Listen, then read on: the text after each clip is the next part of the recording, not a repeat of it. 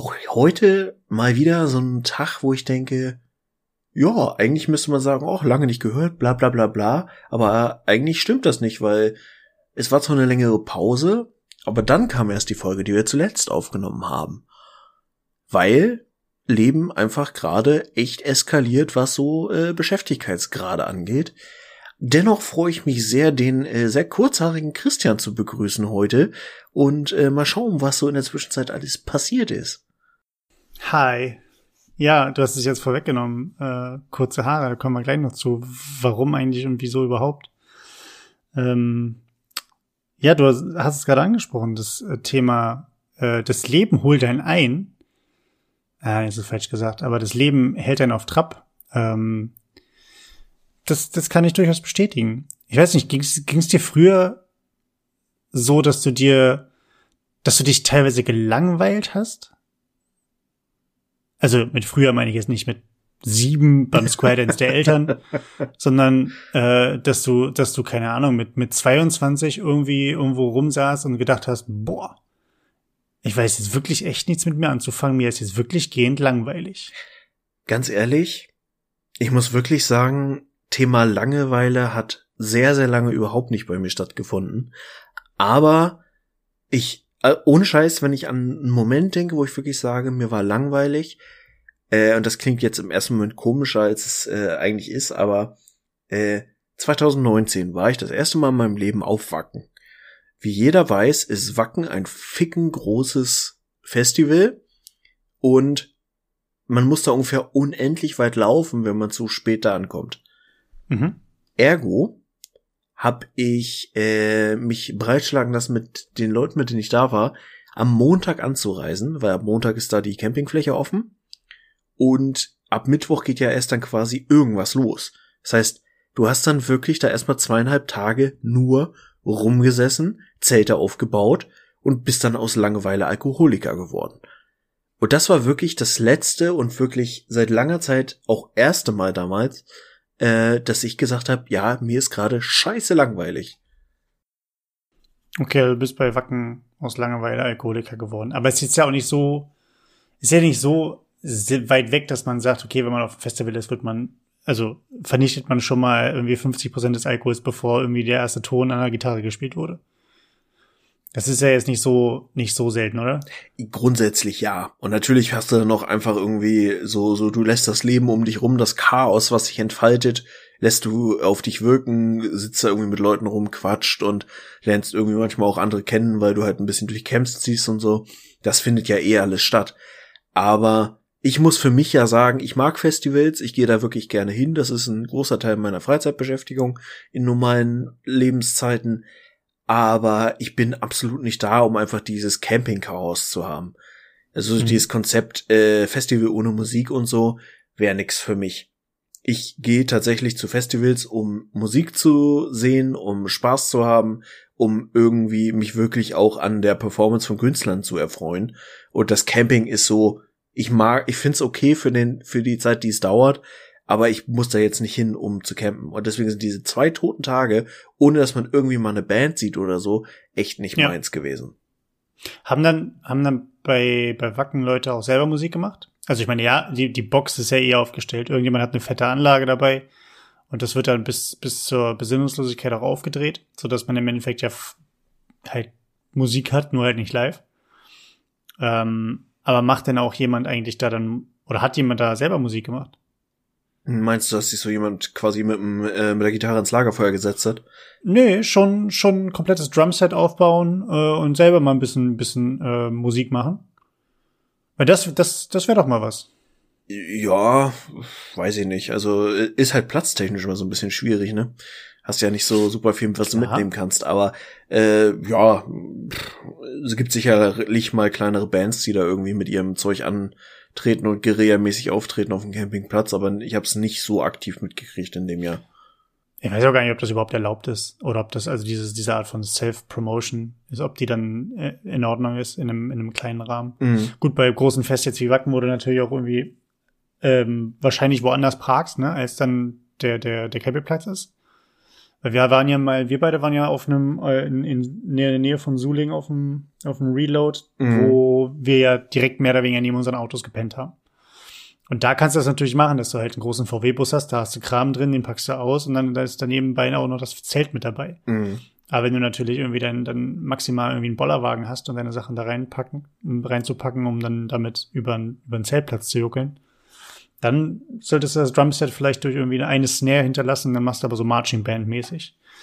Dann, äh, Ja, das Ding ist halt auch immer, wenn du es nicht irgendwie, und das ist halt das größte Problem dabei, wenn du nicht elektronisch unterwegs bist, sind Instrumente ja auch sehr unterschiedlich laut. Das heißt, wenn du da irgendwie eine Akustikgitarre und ein voll ausgetüfteltes Drumset hast, dann äh, wirst du relativ wenig von der Gitarre haben. Äh, das könnte ich mir jetzt durchaus problematisch vorstellen. Es, kommt, es kommt ja immer drauf an, also es gibt ja den Spruch, ich weiß nicht, ob du den kennst, aber also Mozart hätte ja, hätte ja auch Schlagzeug spielen können. Mhm.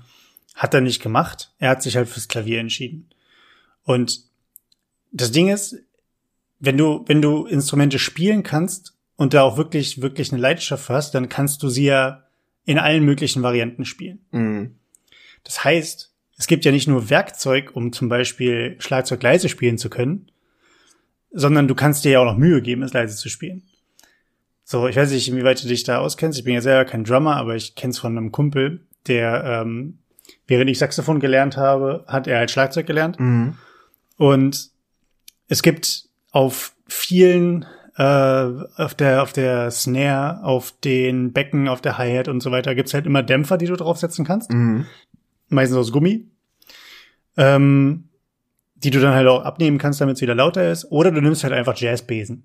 Mhm. Dass du halt einfach keine, keine Holzknüppel hast, um die da, die da auf das Metall schlagen lässt, sondern dass du halt einfach wirklich so richtig smoothe, kleine Metallstäbe, sieht aus wie so ein aufgeschnittener, wie heißt der Kram? Schneebesen. So ein Mhm. aufge, auf, auf, so aufgeschnittener Schneebesen, genau. Und dann, damit raschelst du halt auf dem ganzen Kram rum. Dann hörst du natürlich die Akustikgitarre, aber ganz ehrlich, wer geht denn zum Wacken, wer geht denn zu Wacken mit einer Akustikgitarre und einem Drumset? Ja, irgendwie so eine gedämpfte Double Bass Drum ist auch einfach nicht so richtig true, muss man sagen. Ja, und dann kannst du, und dann, und dann spielst du hier Max Rabe. äh, also, Und dann wirst du öffentlich hingerichtet.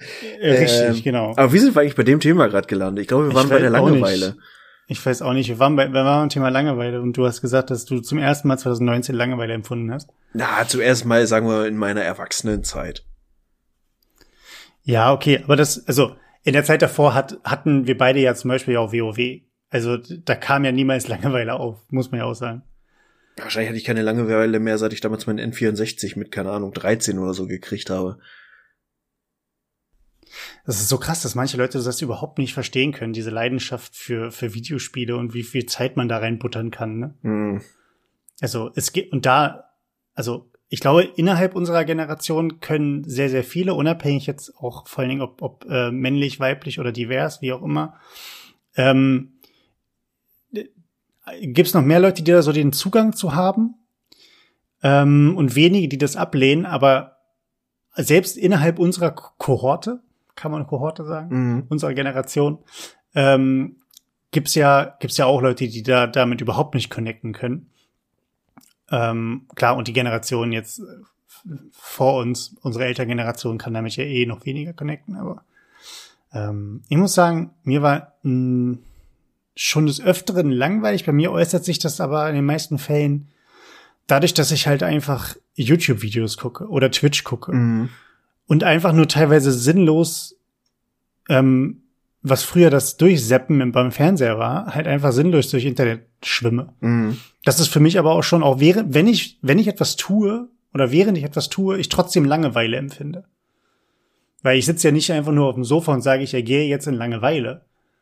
So, sondern die Langeweile ist bei mir immer mit noch etwas tun verbunden, aber das ist meistens etwas, was ich nicht, nicht machen will Mhm. und vor allen Dingen, wo ich auch den Mehrwert nicht drin sehe. Also wenn ich jetzt sage, ich schreibe eine Bewerbung oder ein Anschreiben für, für irgendwie äh, eine Bewerbung oder so, ist es was, was ich nicht gern mache, aber ich sehe wenigstens den Sinn dahinter und den Progress, den, der damit einhergeht. Mhm. Aber das andere ist ja quasi einfach nur komplette Zeitverschwendung und das ist dann für mich halt auch Langeweile. Ja. Ja, verstehe ich. Also quasi so einfach wenig fordernde Sachen oder wenn so, so dieses aus Langeweile sich mit irgendwas berieseln lassen, ist ja nochmal irgendwie auch eine, eine andere Art, wo du genau weißt, das ist eigentlich gerade komplett unproduktiv, was ich hier mache, aber irgendwie brauche ich halt auch was, was, was auf mich einfällt. Ja. Eben. Apropos, was auf dich einfällt, Martin. Birkenpollen. Wie geht's mit, wie geht's dir und den Birkenpollen eigentlich? Alter, ich, äh, die, die Pläne sind noch nicht ausgereift genug, um einfach jegliche Birken dieser Welt vom, äh, von der, vom Antlitz des Planeten zu tilgen, aber äh, die Gefühle kommen in diese Richtung. Kannst ja mal Elon Musk fragen, ob er demnächst irgendwie Deutschland kaufen möchte und ähm, Birken vernichtet. Ja. Ja, aber es ist, also e-, ehrlich gesagt bin ich mir gar nicht so so hundertprozentig sicher, ob es nur die Birken sind oder ob es gerade noch irgendwas anderes ist, aber ich hab, ich guck halt immer mal wieder aufs äh, Radar, was gerade so fliegt und im Moment ist, ich weiß nicht, ob man das so nachvollziehen kann, wenn man nicht so krass allergiegeplagt ist, aber vor allem nicht so saisonal, aber das ist, bei mir wirkt es sich auf jeden Fall so ein bisschen so aus, dass ich einfach merke, mein Körper, mein ganzes System ist krass belastet. Und mhm. ich habe echt Momente, wo ich merke, yo, irgendwie mein Kopf ist gerade absolut nicht da, mein mein Geist ist nicht klar, so dieser Hirnnebel, den man Corona unterstellt, habe ich quasi in dieser Zeit echt also je länger es dauert, desto mehr habe ich den und je stärker wird es auch. Ich habe aufgehört, da irgendwie mit so Medikamenten und Tabletten zu arbeiten, weil mich das dann irgendwie anderweitig immer belastet hat und arbeite eigentlich seit Jahren nur noch mit sehr viel Gesicht waschen und Hände waschen und duschen und äh, halt Nasenspray. Und das hält das mhm. so halbwegs drin, aber trotzdem.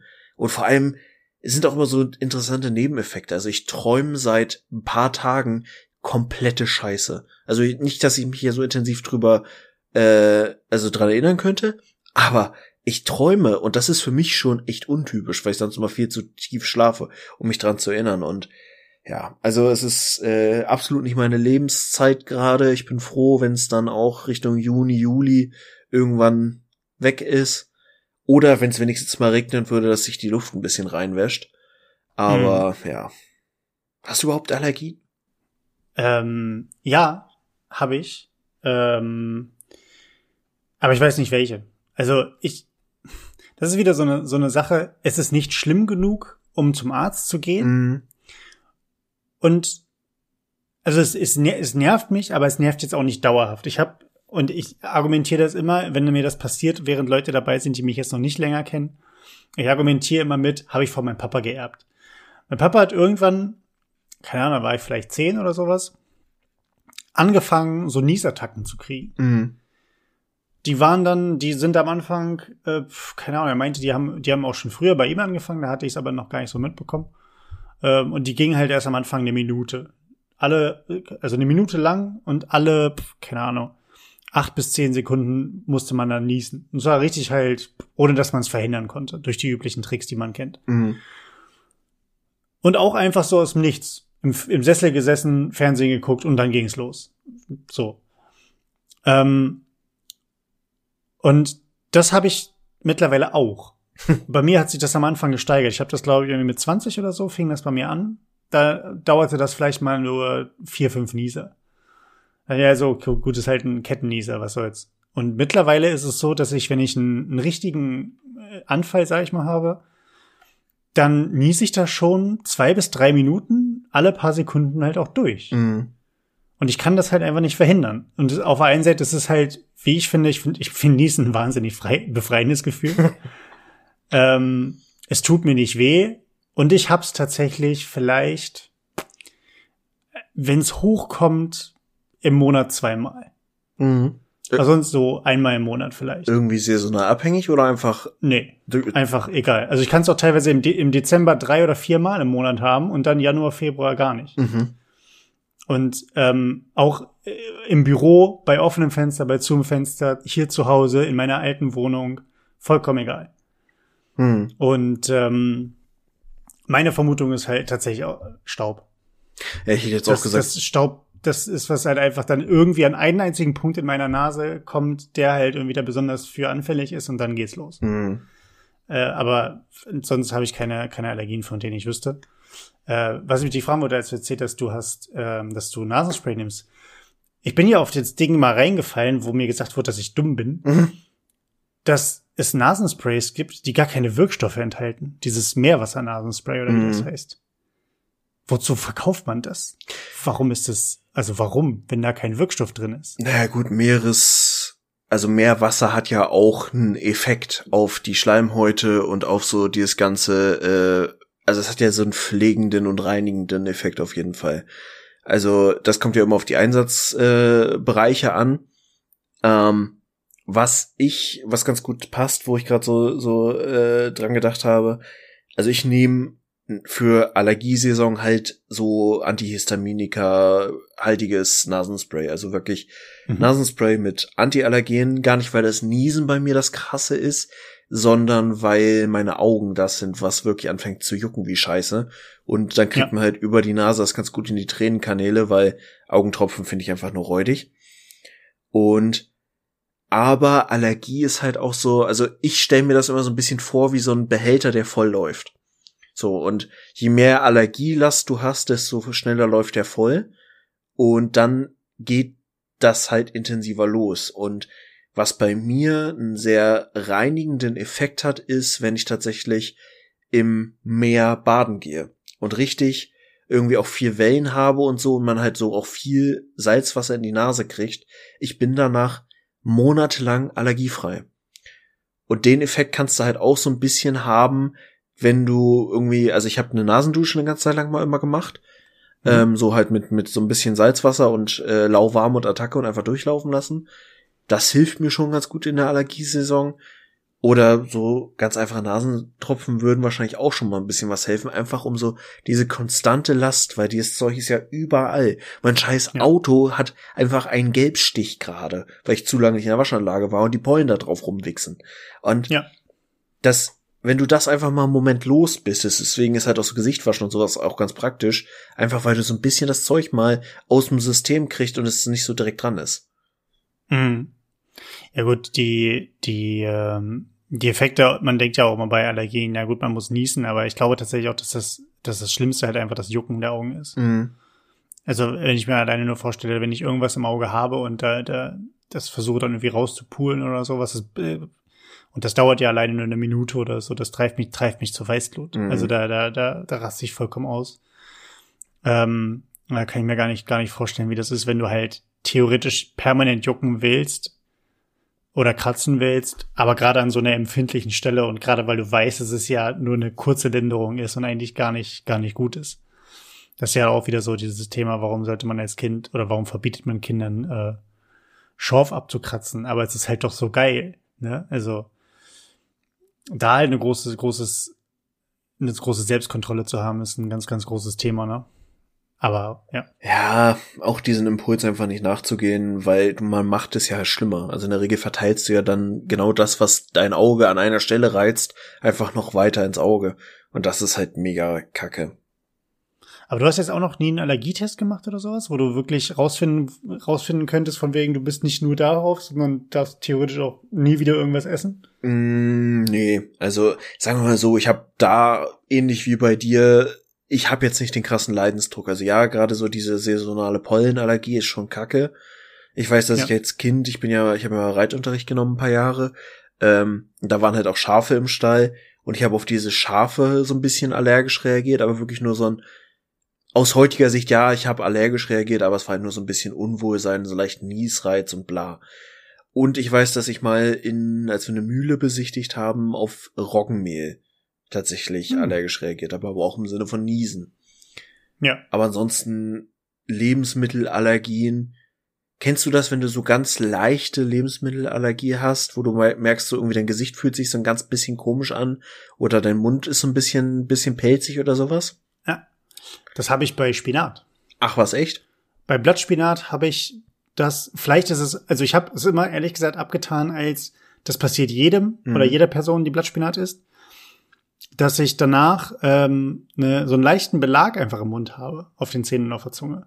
Egal, ob ich das jetzt mit was zusammengegessen habe oder nicht. Mhm.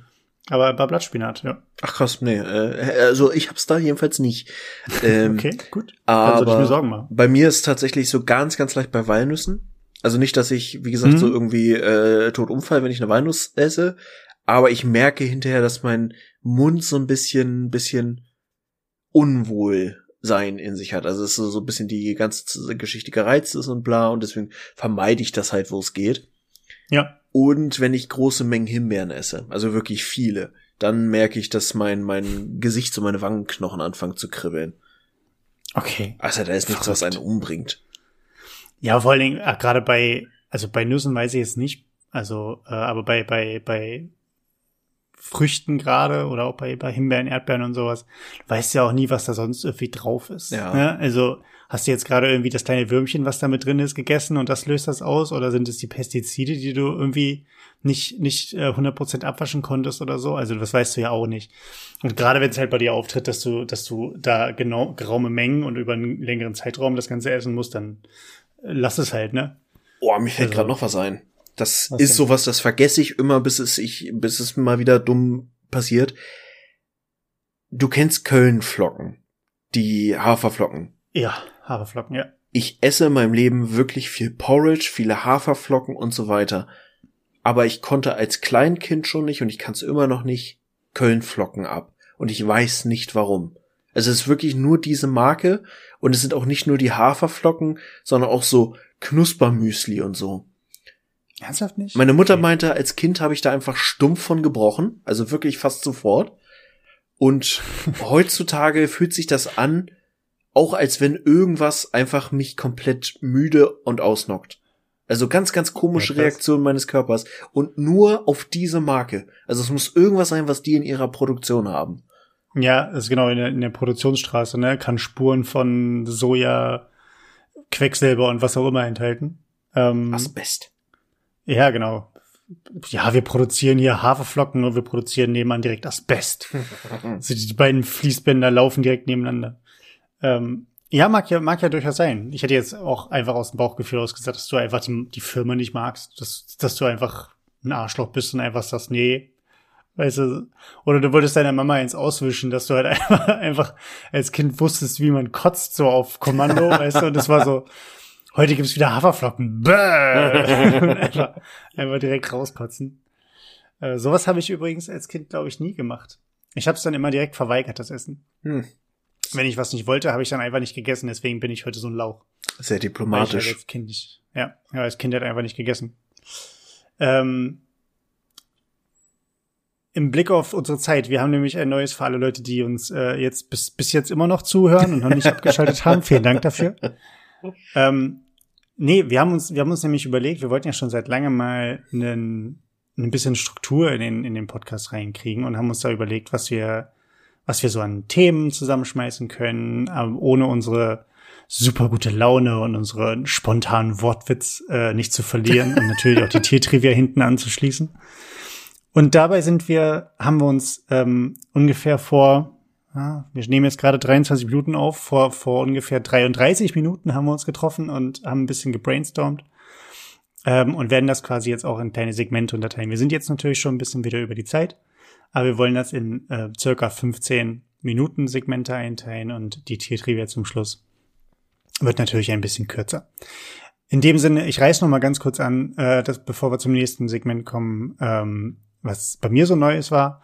Ähm, Martin hat am Anfang angeteasert, ich habe kurze Haare. Es, es, es war ein Experiment, Martin. Ich kann das leider nicht anders betiteln. Es war ein Experiment. Ich bin eines Morgens aufgewacht und habe mir gedacht, nein, es ist okay ich sehe nicht schlimm aus, aber ich sehe auch nicht gut aus und das musste dann geändert werden.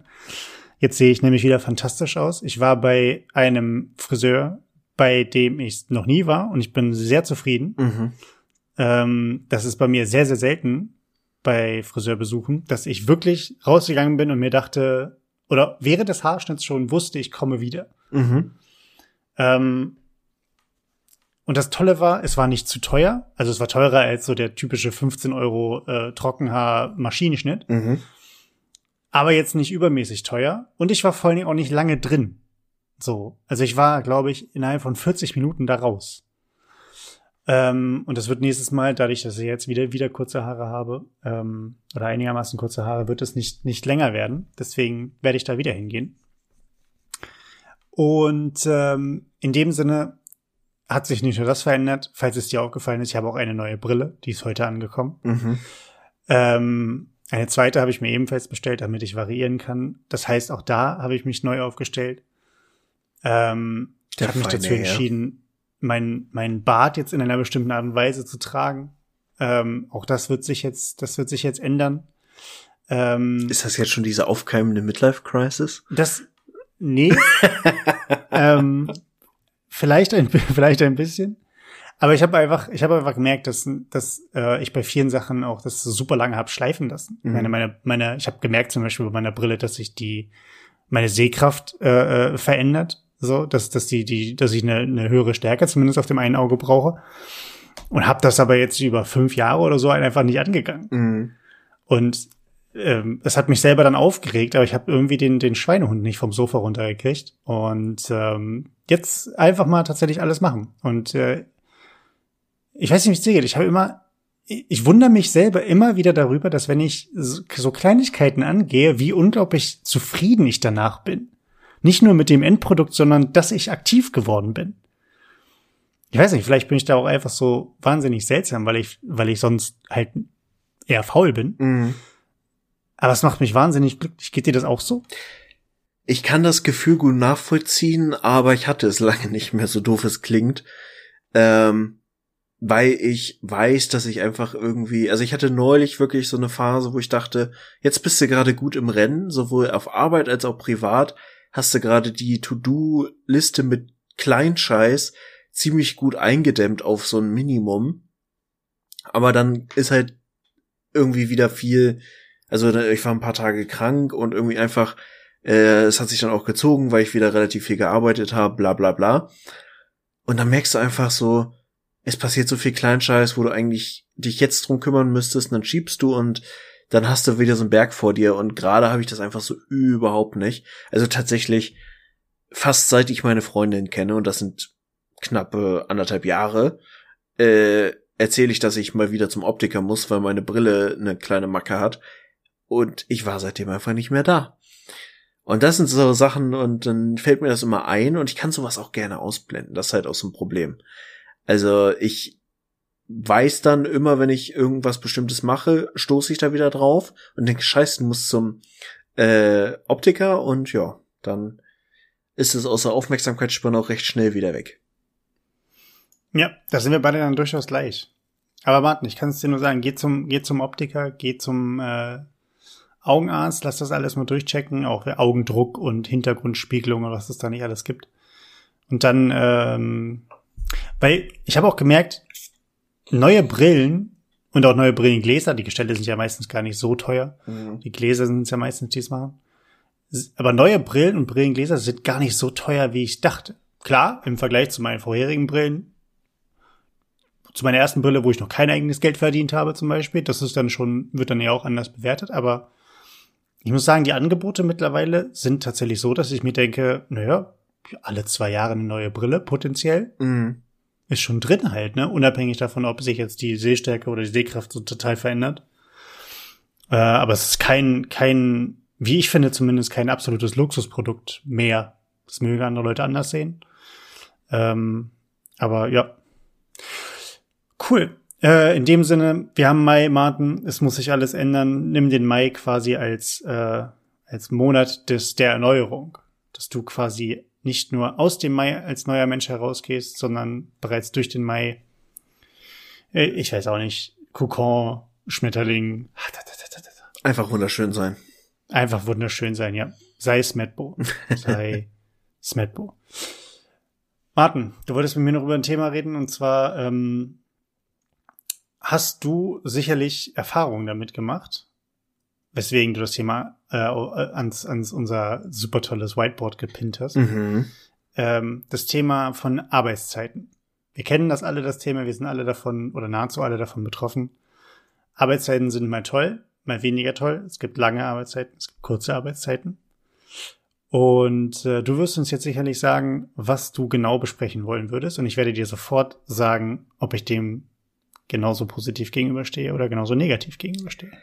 Ich bin gespannt, weil ich tatsächlich, und das passt dir ganz gut, deswegen kam ich die Tage auch drauf, weil wir so ein bisschen random, oh, da müssen wir eigentlich auch noch drüber sprechen. Ja, jedenfalls haben wir äh, über ein Medium äh, über das Thema Arbeitszeiten halt uns kurz ausgetauscht und dass du in der Familie immer wieder diese Diskussion hattest von wegen, ja, 35 Stunden Arbeitswoche, da könnte man doch sehr gut aufhören, wenn man nach 35 Stunden schon fertig ist und so, ähm, weil das ist ja viel produktiver, weil man mehr arbeitet, weil mehr ist immer mehr. Und ich bin da tatsächlich gerade in so einem gedanklichen Prozess, wo ich noch nicht so genau weiß, wo es hinkommt. Wie wir ja wissen, bin ich ja gerade so ein bisschen in einer Doppelposition in meiner Firma. Das heißt, ich habe meine alte Stelle noch und bin da irgendwie zum einen in einer sehr interessant gestalterischen Position, weil ich halt versuche, so viel wie geht noch auf die Schiene zu bringen, bevor ich dann quasi die Personalabteilung verlasse und bin auch schon in meiner neuen Position. Und das ist einfach insgesamt einfach viel. Und ich merke gerade, ich bin tatsächlich ziemlich genau fünf Jahre jetzt in der Firma. Ich hatte vor kurzem fünfjähriges. Uh. Ähm, ich merke, dass ich gerade so ein Gefühl habe von, es verändert sich in meinem Selbstverständnis, weil ich bisher eigentlich, oder sagen wir zumindest bis vor einem Jahr, vor anderthalb, immer das Gefühl hatte, in einer 40-Stunden-Arbeitswoche, die ist unendlich lange. Da kann mhm. man quasi unendlich viel schaffen. Und gerade habe ich das Gefühl, ich merke, wie endlich diese Arbeitszeit ist. Und wie mhm obwohl ich versuche, sehr produktiv zu arbeiten und sehr effizient zu arbeiten, könnte ich auch so rein vom Inhalt her noch mal ruhig fünf Stunden mehr gebrauchen. Und ich arbeite in der Regel schon, sagen wir mal, so 42 bis 45 Stunden die Woche. Mhm. Und über, ob das sinnvoll ist, lange zu arbeiten oder nicht, lass jetzt mal kurz ausgeblendet. Ich habe einfach dieses Grundgefühl von, du reißt dir den Arsch auf, du schiebst unendlich viel vor dir her, auch da. Und trotzdem reicht es nicht. Und das mag sicherlich äh, von außen relativ nüchtern mit einem, ja, es ist halt zu wenig Personal und zu viel, was bei dir liegt, zu beantworten mhm. sein. Aber ich habe für mich jetzt nicht unbedingt das Gefühl, dass ich mit einer 35-Stunden-Woche äh, inhaltlich so viel besser wäre, weil ich erholter wäre und so. Also ich habe gerade schon das Gefühl, ich kann diese dieses Pensum, was ich habe, an und für sich ganz gut gestalten.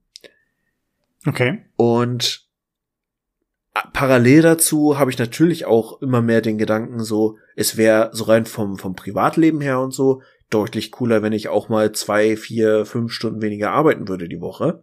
Einfach um privat mehr vom Tag zu haben. Aber ich merke halt, dass dieses Selbstverständnis von, ich bin jung, ich kann alles in meiner Arbeit zerschaffen, egal wie viel mir auf den Tisch gelegt wird. Das, glaube ich, ist der Kernpunkt, das verändert sich gerade bei mir. Mhm. Aber gut, also die, die, die Thematik, dass gesagt wird, wenn zu viel Arbeit da ist, also die gibt's ja diese ganzen Sprüche von wegen, okay, dann, wenn zu viel Arbeit da ist, musst du priorisieren. Uh, work smarter, not harder. Work, äh, keine Ahnung, wenn zu viel Arbeit da ist, dann äh, gibt es zu wenig Personal, die Sachen, die du auch angesprochen hast. Und ich glaube auch, dass die im Endeffekt alle irgendwo ihre Bewandtnis haben und alle auch irgendwo stimmen gerade das Thema zu wenig Personal ist häufig ja äh, ein Thema, oder wie ich finde, ein Thema, was durchaus real ist, was, was Leuten aufgebürdet wird, alleine zu stemmen in einer gewissen Zeit ähm, und das auch konstant, äh, ist schon heftig. Ähm, auf der anderen Seite ist, glaube ich, ein größerer Faktor noch die Verteilung und die Organisation von Arbeit. Mhm. Und da wären wir auch wieder beim Thema, was können Führungskräfte leisten?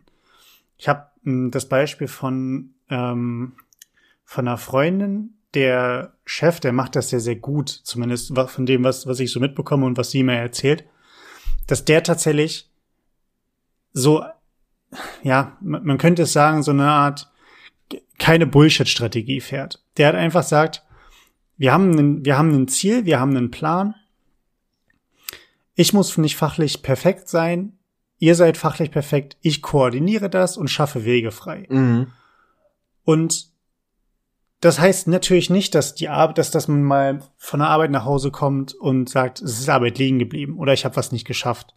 oder ich muss Überstunden machen, weil irgendwie eine Deadline morgen ist. Keine Frage. Gerade Tagesgeschäft ist ja mehr oder weniger Projekte verschieben für other stuff. Ähm, aber das Gute dort ist, dass durchaus die, die Freiräume geschaffen werden, um am eigenen Arbeitsplatz zu priorisieren und mhm. auch deutlich Nein sagen zu können. Von wegen, das mache ich jetzt einfach nicht und das werde ich auch bis nächste Woche nicht schaffen. Weil dann kann das ja kalkuliert werden. Dann kann das einer anderen Person mitgeteilt werden, die vielleicht auf die Fertigstellung von der Arbeit wartet. Oder es kann natürlich auch dann innerhalb eines Teamkonstruktes oder einer, eines Abhängigkeitskonstruktes auch priorisiert werden. So dass es durchaus fein ist, die Arbeit, die man auf den Tisch gelegt bekommen hat, auch einfach mal nicht zu schaffen. Mhm wenn man weiß, dass man sie in der nächsten Woche zum Beispiel angehen kann, wenn man andere Sachen von der Backe hat. Und so ein, so ein koordinierendes Organ, was erstens alles so ein bisschen im Blick hat und zweitens natürlich auch ein Team, was in der Zusammenarbeit ähm, flexibel ist und mir fällt gerade nur so, so dieses, so, warum fällt mir Ditto ein? Aber es ist einfach quasi, du stupst ihn an, und in der einen Sache, in der einen Seite drückst du ihn rein, auf der anderen Seite drückst du ihn ein bisschen raus. Aber er, er ploppt wieder zurück in die, in die Ausgangsposition, sobald du den Finger rausnimmst.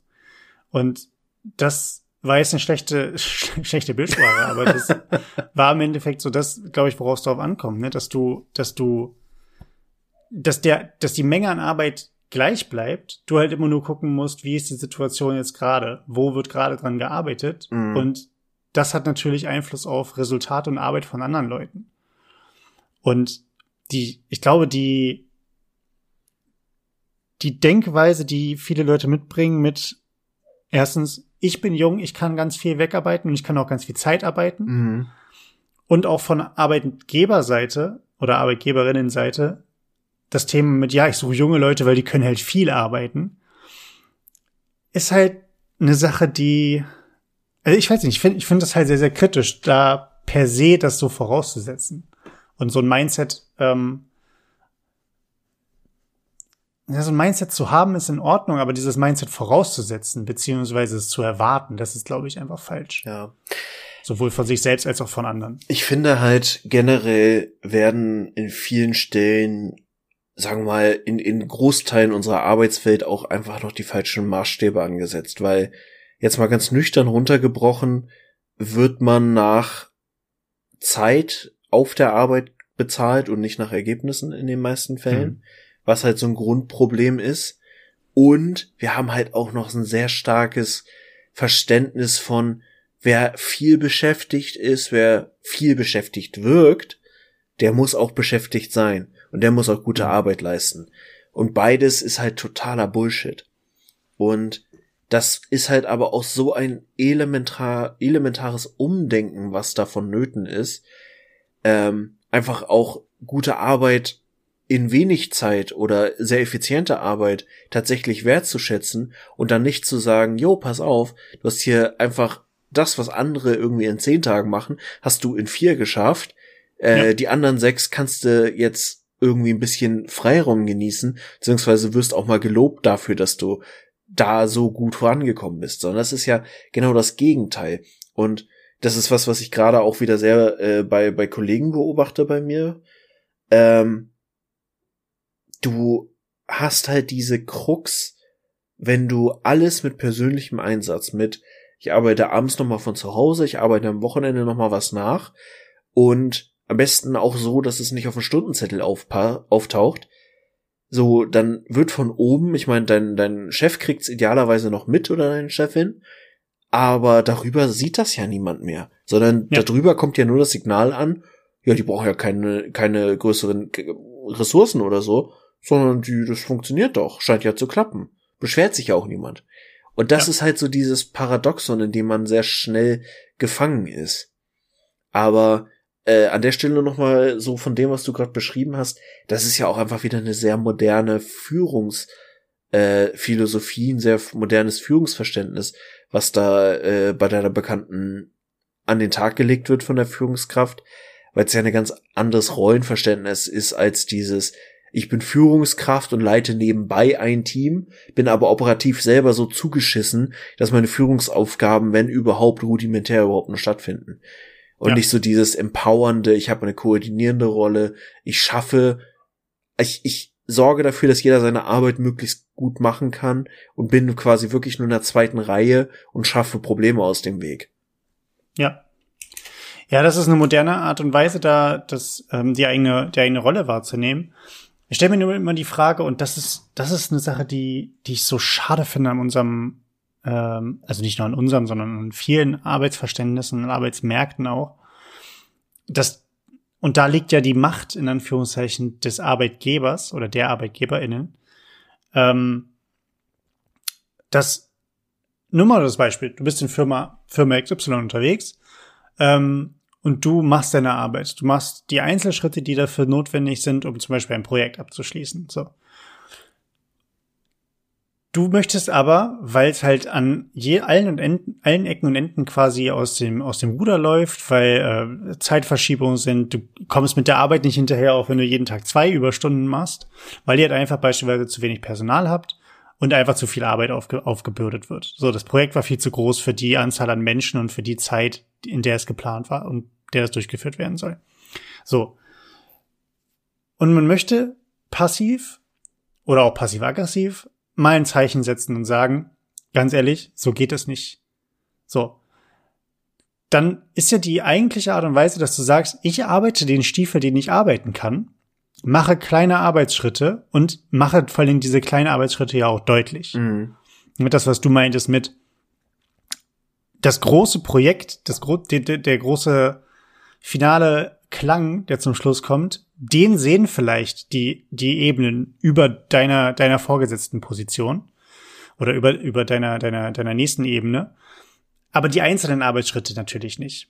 Und wenn du selber natürlich das versuchst deutlich zu machen, was du für Arbeitsschritte Zwischenleistung oder Zwischenpräsentation oder wie auch immer, um zu verdeutlichen, was dort eigentlich alles in Arbeit läuft, dann wäre das zum Beispiel eine Möglichkeit zu zeigen, Ihr seht, wir arbeiten, wir liefern Ergebnisse, aber wir sind nicht bei weitem da, wo wir sein wollen. Warum nicht? Unter anderem, weil das Projekt scheiße geplant ist oder weil wir zu, und oder weil wir zu wenig Personal haben. Mhm. Um das Ganze halt einfach auch für, für Leute, die denken, oh, läuft ja alles wohl, äh, auch ein bisschen zu verdeutlichen. Die Gefahr dabei ist halt einfach nur, und da weiß ich, da würde ich gerne mal deine Meinung wissen, wie du das einschätzt. In meinem Kopf ist dann halt die Gefahr, dass gesagt wird, äh, ja gut, aber dann äh, wir, anstatt dass wir jetzt irgendwie sagen, ah, da haben sie aber recht, äh, für das nächste Projekt planen wir unsere Personal oder wird unsere Personalpolitik ein bisschen anders, mhm. äh, planen wir mehr Leute ein, dass dann gesagt wird, hm, für das andere Projekt glauben wir, dass jemand bessere Arbeit leisten kann. Vielen Dank, tschüss. Ne? Also jemand anders schafft es schneller, effizienter und besser. Das muss von mir aus nicht stimmen. Ne? Also muss jetzt auch nicht die, die Fachkoryphäe in deinem Gebiet sein ich glaube, bei, gerade bei qualifiziertem Fachpersonal in jeglichem Bereich sind die Unterschiede in Qualität zu, ich stelle jetzt mal neu ein, weil ich glaube, dass jemand das besser und schneller kann. Mhm. Da fallen viele Leute, glaube ich, auf die Nase mit, was sie sich vorstellen. Dass klar, Arbeits, Arbeit besser laufen kann, beispielsweise, dass jemand neue Ideen und neue, neuen Drive reinbringt, okay. Aber ich glaube, dieser, dieses, dieses Ding mit meine, meiner alten Mitarbeitenden die sich beschwert haben, die waren im Endeffekt einfach nur faul und kacke und inkompetent. Mhm. Und die anderen schaffen das sogar noch in der Hälfte der Zeit mit doch weniger Personal. Ähm, da wäre halt die Frage, glaubst du, dass, dass, dass Leitungskräfte oder auch planende Instrumente in Unternehmen und Organisationen mit dieser Denke da rangehen würden? Oder das, oder was halt sonst noch eine Möglichkeit wäre, zum Beispiel jemanden davon zu überzeugen, von wir tun, was wir können, aber es, es, es leckt an allen Enden und Ecken. Mhm. Ich glaube, da gibt's keine pauschale Antwort drauf. Weil das einfach so krass viele unterschiedliche Aspekte sind, die da zusammenkommen und es auch einfach sehr auf den Bereich und die Art der Tätigkeit ankommt. Und also ich, ich, ich sehe da keine Schwarz-Weiß-Antwort drauf, sondern nur sehr, sehr viele Graustufen. Weil natürlich kannst du immer sagen, hier pass auf, das und das hätte besser laufen können, da und da liegen auf jeden Fall noch äh, versteckte Potenziale, um den Prozess zu beschleunigen, um das Projekt zu beschleunigen. Ähm, und es ist ja auch enorm davon abhängig, ob du ein Projekt hast, wo du Dinge das erste Mal machst und quasi lernen musst, gestalten musst, Fehler machen musst und so weiter und so fort, oder ob du Routine in einem Prozess hast, der schon ziemlich effizient gestaltet ist. Und dann kommt es auf den eigenen Erfahrungsschatz an und so weiter und so fort, Know-how, bla. So, und natürlich kannst du das Problem haben und das ist natürlich, natürlich kannst du auch einfach die Realität haben, dass jemand sich hinstellt und sagt, ja, sorry, ging nicht besser. Und das ist halt eine totale Plinse. Und der hat wirklich einfach, dem kannst du im Laufen die Schuhe besohlen. Der, der, äh, der oder die äh, hat auch keinen Bock gehabt, Motivation lässt nach und so weiter und so fort. Und dann ist es natürlich auch schwer, gerade wenn du ein Projekt hast, was dir fachlich nicht so tief liegt als Führungskraft, ähm, zu beurteilen, erzählt er mir jetzt Scheiße oder ist da irgendwie tatsächlich was dran, dass mhm. der Prozess sehr ineffizient ist. Unterm Strich finde ich, ist es auch ein sehr guter Skill, den man heutzutage haben kann, einfach ein Gefühl für die eigene Arbeit und den eigenen Prozess zu haben und auch die, die Fähigkeit zu haben, das sichtbar zu machen, das greifbar zu machen. Also ich bin ja großer Fan von Kanban-Boards, wo man sagt, okay, du hast einen Prozess mit verschiedenen Prozessschritten, du führst das eine Zeit lang und notierst dir auch so ein bisschen, okay, wo hängt der Prozess einfach regelmäßig? Wo verliere ich Zeit, weil ich, weil mir Rückmeldung fehlt? Wo verliere ich Zeit, weil mir Informationen fehlen? Wo verliere ich Zeit, weil das Material nicht gut ist? Whatever. Mhm. Und da dran wirklich zu sagen, pass auf, wir verlieren hier im Schnitt 20 Minuten pro Vorgang, äh, pro Tag. Das sind so und so viel äh, Sachen. Das können wir vielleicht auf 14 Minuten verkürzen.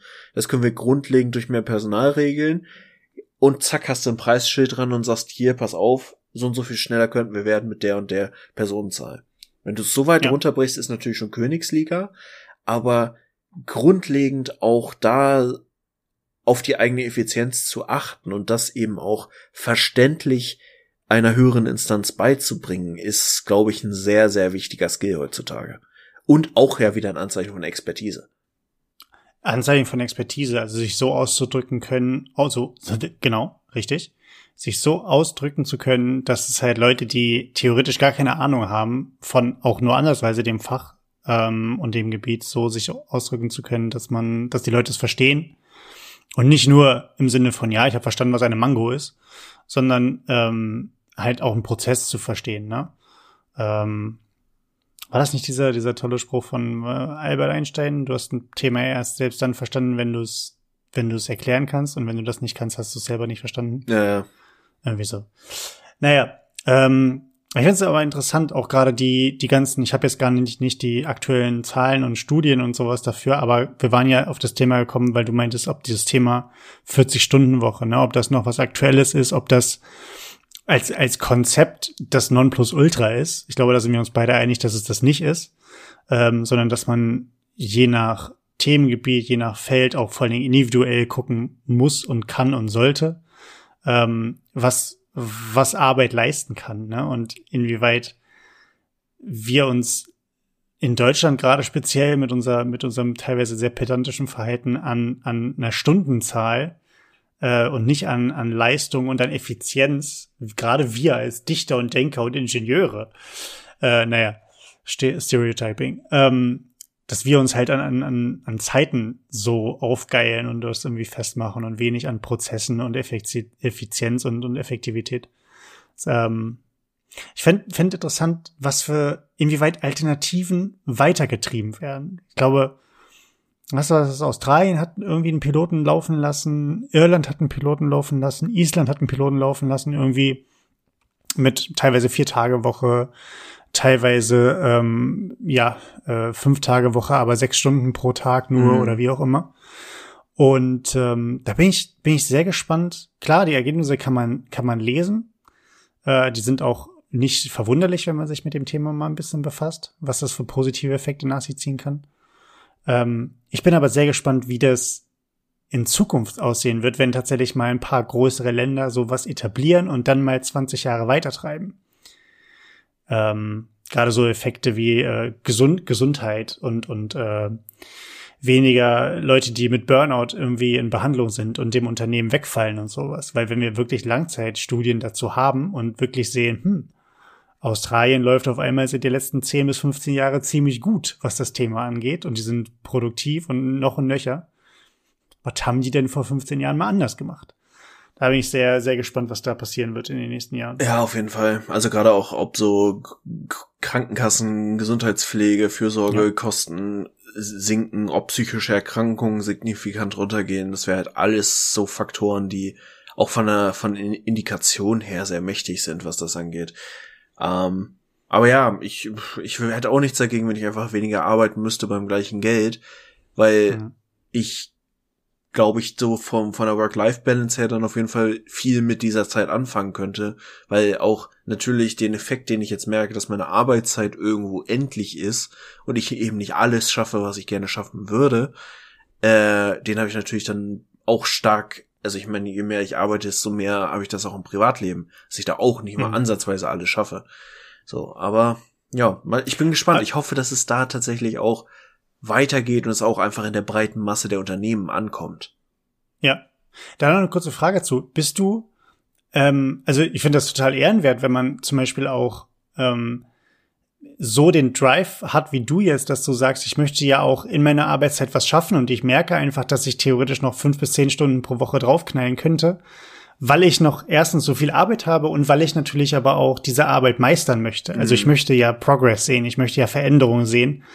Ähm, und ich möchte auch, dass meine, dass, dass ich, dass ich so, so eine, so eine Arbeitsergebnisbefriedigung habe. Äh, das ist super löblich, weil du hast natürlich auf der anderen Seite Leute, die einfach sagen, ja, Arbeitszeit abgearbeitet, Stift fallen lassen und nach Hause gehen. Ja. Unabhängig davon, ob die, der, der Kollege, die Kollegin oder wer, wer auch immer äh, noch auf die Mail wartet. Und wenn die Mail halb zu Ende geschrieben ist, Windows runterfahren. Also ähm, hast du natürlich auch solche Leute teilweise dabei. Und äh, die Frage ist, die ich mir gestellt habe, weil bei mir ist gerade auch äh, sehr viel beruflicher um berufliches Umdenken nochmal, mhm. ähm, ist zum Beispiel, wenn dieser Drive komplett verloren geht. Also dieser dieser Gedanke, ich ich nicht ich schulde dem Unternehmen oder meiner Organisation etwas, sondern ich habe halt einfach nicht die Bindung dazu. Ich habe halt einfach nicht die das das Bedürfnis, mein Herz in diesen Prozess reinzustecken, sondern Arbeit ist halt meine Arbeit, die mache ich gut, mhm. um halt für mich das Gefühl zu haben, ich habe et etwas gut und nicht schlecht gemacht, ganz stumpf gesagt. Ich kann mir nichts vorwerfen, aber ich bin halt auch nicht mit dem Herzblut dabei. Mhm. Ja, also ich weiß, ich weiß gar nicht mehr, was ich jetzt genau anfange. Ich wollte gerade sagen, was, was ist jetzt genau die Frage? Ja, die, die, Fra die Frage ist, ob du, also ob du denkst, dass sowas bei dir kommen könnte, was das, für, was das dann mit dir machen würde, weil du ja aktuell bei dir ein Umdenken siehst, mit dem deine Arbeit ist endlich, aber du hast theoretisch ja noch diesen Drive. Ja. Ähm, genau. Und ob, also kannst du sehen bei dir, dass der Drive an bestimmten Faktoren einfach hardcore verloren gehen könnte? Mm, sagen wir mal, grundlegend weiß ich, dass ich zumindest in meiner jetzigen Lebensphase, ich möchte es jetzt nicht aufs ganze Leben ausrichten, aber ich bin schon sehr stark der Typ, der unfassbar an intrinsischer Motivation hängt. So, egal was ich mache, ich muss einen Sinn drin sehen. Ich hasse es einfach nur, irgendwie Dinge stumpf abzuarbeiten. Natürlich mache ich das, wenn es sein muss. Aber wenn ich das Gefühl habe, ich werde gerade in eine arbeitsbeschaffende Maßnahme gesteckt, dann bin ich raus. So, da bin ich. Ja. Und das ist halt das Problem bei intrinsischer Motivation, was ich sehr stark habe. Es ist natürlich das Gegenstück dazu ist Frustration. Wenn was richtig kacke läuft oder schief geht oder so, was mir die intrinsische Motivation nimmt, dann kann ich auch sehr frustriert sein. Aber mein Impuls wäre dann nicht einfach zu resignieren und zu sagen, yo, Dienst nach Vorschrift, weil das bin ich nicht. Dann gehe ich halt woanders ja. hin und suche mir einfach was, wo ich wieder Leidenschaft empfinde. Oder ich verändere irgendwie was an, an meiner Ausgangssituation. So, ich beschäftige mich mit anderen Aufgaben, ich suche mir neue Inhalte und suche mir was, was mir meine Leidenschaft wiederbringt. Ich denke aber auch immer ein Stück weit gehört das zu meiner Lebensphase gerade dazu oder zu unserer Lebensphase, dass man halt auch, also Job hat jetzt durch die Umstände sowieso noch mehr, aber einfach einen großen Stellenwert. Und mhm. ich freue mich irgendwie auch ein Stück weit auf eine Lebensphase, wo der Job nicht mehr dieses Zentrale hat, sondern wo man A, nicht mehr so diese, diese Unsicherheit und man ist noch jung, das nicht mehr so kompensieren muss, sondern einfach sagt, ich weiß, was meine Rolle ist, ich weiß, was ich kann, ich weiß, wo ich hin will, ich weiß, was mir mhm. wichtig ist und ich kann mich jetzt auf andere Dinge fokussieren, was ja doch auch einen befreienden Effekt haben kann, so für das, was man tut. Ich glaube, auf die Lebensphase freue ich mich, wenn man einfach ein bisschen mehr weiß, wo der Hase langläuft. Ähm, aber ich glaube, ich werde meines Lebens über nicht so groß, wenn ich nicht wirklich auch andere Dinge mit dieser krassen Leidenschaft belegen kann und so viel Erfüllung dadurch kriege, ähm, werde ich immer so, also wird, Arbeit wird immer eine zentrale Rolle für mich spielen. Ja. Das ist ja auch schön, wenn die Arbeit ähm, so mit dem Leben vereinbar ist, dass man darin Spaß empfindet. Genauso wie wenn man, wie man Spaß empfindet, wenn man äh, kocht oder wo man sonst äh, zeichnet, malt, was auch immer Musik hört. Wenn Arbeit halt den Stellenwert erreicht, dann hast du halt wirklich so ein, so ein, dann gehst du halt gern zur Arbeit, dann läuft die Arbeit auch und dann machen die auch Überstunden nichts, dann macht's dir auch nicht, wenn aber auch mal was liegen bleibt. Dann ist es halt einfach der Gesamtprozess, den du dann im, im, im Auge behältst und das macht ja dann dementsprechend den Spaß. Aber ich glaube, dass die meisten halt dieses Thema Arbeit oder dass das Thema Arbeit für die meisten halt einfach nur, ja, es sorgt dafür, was ich zu essen auf dem Tisch habe und Dach über dem Kopf. Ja. Ne? Also ein paar Leute bei denen es halt wirklich Spaß macht, wo auch jeder Tag irgendwie Fun of Fun ist. Und äh, naja. Aber cooles Thema. Ähm, wie gesagt, das Thema ähm, wie viel, wie viele Arbeitsstunden sollten wir eigentlich machen? Inwieweit können wir vor allen Dingen auch das Thema Arbeit und Leistung nochmal auseinanderklüsern? Da können wir uns ja auch nochmal drüber unterhalten. Gerade durch das Gespräch mit meinen Eltern bin ich da ein bisschen schockiert gewesen. Mhm. Ähm, aber gut, andere Generation. Äh, was ich mit dir nochmal kurz besprechen wollen würde, Martin, und zwar, was ich schon immer von dir wissen wollte, ähm, ist eine neue, ein neues Segment, falls wie ihr das jetzt gerade gehört habt, ähm, wo wir uns gegenseitig Fragen stellen wollen. Und zwar ähm, mal direkt persönlich ne, an die andere Person, was ich schon immer mal von einer Person wissen wollte, oder was wir so allgemein von der Welt wissen wollten. Vielleicht weiß es die andere Person ja. so, wir haben ja auch einen Bildungsauftrag hier. Ähm, in dem Zusammenhang, mir ist es heute aufgefallen, ich habe mir einen äh, alkoholfreien Cocktail gemacht, den ich nebenbei schlürfe. Er besteht zu 80 Prozent aus Maracuja-Saft. Ähm, und ich habe aber auch frischen Limettensaft dort reinge reingepresst. Mhm. Und ich habe so eine, so eine Hand-Zitruspresse halt. Mhm. Ne? So. Und jetzt möchte ich dir eine Frage stellen, Martin. Du weißt, wie eine so eine Hand-Zitruspresse aussieht, ja? Mhm, grob, eine Zitronen- ja. oder Limettenpresse. Also du hast ja, du hast einfach quasi ein, wie eine Knoblauchpresse im Endeffekt. Ja. Nur bei Knoblauchpresse hast du das, das Gitter unten ist eine gerade Fläche und du drückst mit einer geraden Fläche die, die, die Knoblauchzehe ja einfach da durch. Ja. So, und bei einer Zitruspresse hast du unten quasi eine Art, eine, eine, eine Schale quasi, wo ein paar, paar Ausgusslöcher drin sind. Und du drückst ja auch mit einer, mit einer schalenförmigen ja. äh, Oberseite da durch. So. Okay, gut. Jetzt die Frage. Du halbierst ja die, du packst die ja nicht als gesamtes Stück rein, die Zitronen oder die Limette, sondern ja. das wäre schon, das wäre schon eine lustige Frage, aber darum geht's mir nicht, sondern du halbierst sie ja in den meisten Fällen, je nachdem, wie groß die Zitrone-Limette ist, muss es nochmal vierteln. Ja. So, gehen wir von einer, von einer halbierten Limette aus. Welche Seite der Limette kommt bei dir nach unten und welche nach oben? Ich. Bevor du halt anfängst zu, zu pressen. Ja. Also, ich, ganz ehrlich, ich wäre nie in meinem Leben auf diese Frage gekommen, weil äh, es ist doch relativ formschlüssig vorgegeben, dass quasi das Fruchtfleisch auf das Teil, was nach oben stülpt, draufkommt und dann presst du ja quasi so runter, dass am Ende das Fruchtfleisch quasi nach unten ist und dann quasi der Saft unten rausläuft. Genau. So habe ich es nämlich auch gemacht. Aber ich habe also so, ne, dass du quasi ja. die die, die, die, die, die Schale ist quasi, zeigt quasi gen Himmel nach oben. Ja. Und das Fruchtfleisch ist quasi direkt auf dem Gitter oder auf dem, da wo es dann im Endeffekt Schwer rauslaufen soll. Vom Podcast, aber ja. Richtig. Und du zerdrückst im Endeffekt, der Erstkontakt ist mit der Schale und dann zerdrückst du das Fruchtfleisch nach unten hinweg. Ja. So. Ich habe mir aber auch die Frage gestellt, ob es Leute gibt, die das andersrum machen, weil die sagen, ja, das Fruchtfleisch oben, weil die eine theoretisch ausgehöhlte Limette passt ja auch perfekt dann in diese Form rein. Weißt du, dass du das Fruchtfleisch mit der, mit der Rundung von oben zerdrückst? Weil rauslaufen tut das so oder so. Also sind wir mal realistisch. Ob du jetzt da zwei Prozent mehr Saft rauskriegst oder nicht, ist ja mal erstmal, da achten die meisten Leute ja gar nicht drauf. Das heißt, du, du kriegst die jetzt zerdrückt und du kriegst Saft raus. Es ist ja nicht so, dass das eine funktioniert und das andere gar nicht. Aber ich habe mir die Frage gestellt und ich muss auch sagen, für mich ist es realistischer, dass das Fruchtfleisch unten ist. Also ganz ehrlich, wenn du jemanden kennen solltest, der das so tut, bitte sofort auf allen Kanälen blockieren, jeglichen Kontakt abbrechen und bestenfalls noch irgendwie äh, Fahndungsplakate oder Warnhinweise nee, ja. an den Menschen draufkleben. Weil ja. das, ist, das können auch wirklich nur Leute sein, die Vater und Mutter erschlagen haben.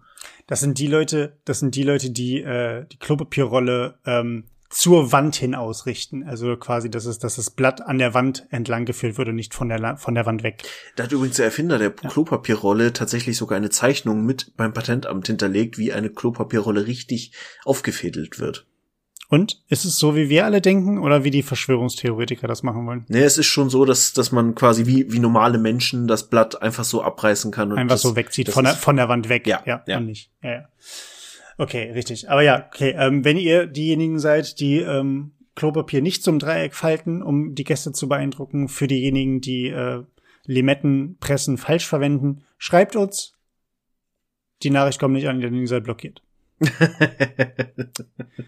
Martin, es war, es war schön. Das nächste Mal kannst du mir gerne eine Frage stellen, falls dir das auffällt. Das ist, ist mir, wie gesagt, kurz vom Podcast eingefallen und das war, ähm, das war mir wichtig, das zu erfahren und mich auch abzusichern, dass mit mir alles in Ordnung ist. ja, Im Sinne. Interessanter Gedanke, muss ich sagen. Ja. Ja. Ja, es gibt so viele Kleinigkeiten, die ja in unserem Arbeitsalltag, wo man sich unsicher ist, ne? Wo man einfach sagt, bin ich normal? Was ist normal? Aber äh, dieses Ding mit die das Zeug auf den Tequila Sierra Flaschen, Sierra Tequila, dass dieses kein mexikanischer Hut ist, sondern tatsächlich eine Mini Zitronenpresse, das ist dir bewusst, oder? Ja, ja. Aber das hast du mir auch beigebracht in einer unserer Sessions. Das wusste ich vorher auch noch nicht. Also einer einer nicht Podcast Session, sondern eine Alkohol Tequila Tequila Alkohol Session. Ja, ja. ja, ja, ja. Martin, Hast du denn ein Tier mitgebracht, was du heute vorstellen möchtest? Ja, und ich habe es quasi schon angeteased und da müssen wir nächste Woche nochmal drüber reden, denn äh, unser lieber Christian ist jetzt unter die Instagram-Nutzer gegangen. Und ich habe dem lieben Christian dann auch prompt ein Tiertrivia-würdiges Video von einem sehr geilen, fancigen äh, Lebewesen geschickt, nämlich der äh, Meeresechse. Meeresechsen sind nämlich einfach mal fucking Einhörner, also eher im, im äh, Startup-Sinne Einhorn, weil da gibt's einfach nur eine Art von. Und äh, also, ihr kennt Eidechsen. Christian, du kennst Eidechsen. Ja. Die sind ja gemeinhin wechselwarm. Ja. Was halt doof ist, wenn man so ins Meer möchte, ne? Ja. Und das finde ich tatsächlich schon einen der ziemlich lustigen Aspekte an dem Vieh, weil so ein wechselwarmes Tier, was ins relativ kalte Meer äh, springt, ist einfach halt relativ schnell rausgekühlt. Das heißt, diese Viecher, die leben so, na gut, Galapagos-Inseln, also da schon relativ warm, aber die leben da halt so, dann gehen sie tauchen, fressen da halt so Algen und sowas äh, vom, vom Meeresgrund und dann gehen sie wieder hoch und wärmen sich erstmal auf. Das ist so deren Leben. Die sind tatsächlich aufgrund dessen, damit sie schneller wieder warm werden, auch ziemlich dunkel. Also schwarz bis gräulich. So ein bisschen äh, variierend nach Unterarten. Und, äh, ja. Sehen einfach aus wie fucking Real-Life Godzilla. Also, ich bin mir sogar ziemlich sicher, dass äh, von diesen schwimmenden Eidechsen die äh, Form und Bewegung von Godzilla abgeleitet wurden, wie er halt so durchs äh, Meer tingelt. Kleiner Nebeneffekt, den ich auch noch dazu ganz spannend fand, war, dass sie halt relativ viel Salz aufnehmen, weil sie halt ins Meer springen. Und die haben kleine Drüsen, die das überschüssige Salz ausscheiden. Nähe der Nasenlöcher. Ja, ich erinnere mich. Ich glaube, ich hatte die irgendwann mal bei, bei Terra X oder sowas gesehen, so eine Doku, wo die vorgestellt wurden. Die, die spucken das oder die, die pusten das halt einfach dann durch diese kleinen Löcher raus. Ähm, aber es ist halt, ist halt geil, was die, die, die jagen dann, äh, wenn ich mich recht entsinne, Das war kein Fisch, die jagen irgendwie Krebse oder sowas, Schalentiere, die dann irgendwie von den Felsen gekratzt werden oder so? Ja, tatsächlich, das meiste, was ich jetzt gelesen hatte, war, dass sie halt vier Algen und sowas tatsächlich ah, okay. äh, fressen. Also primär pflanzlich ernährt sind. Aber wahrscheinlich fressen sie noch viel so Mikroorganismen und sowas mit an der Stelle. Ja, das kann sein. Aber es sind geile Viecher, ja. Danke für die Tiertrivia. Es sind, äh, solltet ihr einfach mal googeln, beziehungsweise gibt es ja sicherlich, wenn man bei YouTube da eingibt, gibt es ja bestimmt irgendwie einen keine Ahnung, Geo-Beitrag, T-Rex-Beitrag von drei, vier Minuten, den man sich mal reinziehen kann. Verdammt geile Viecher. Einzigartig. Sie sind quasi die Einhörner des Meeres. Das können wir gerne Poseidon, mal so festhalten. Poseidon würde auf ihn reiten, wenn er die Möglichkeit hätte. Boah, Alter, stell dir vor, Aquaman reitet auf so einer Meeresechse durch die Gegend.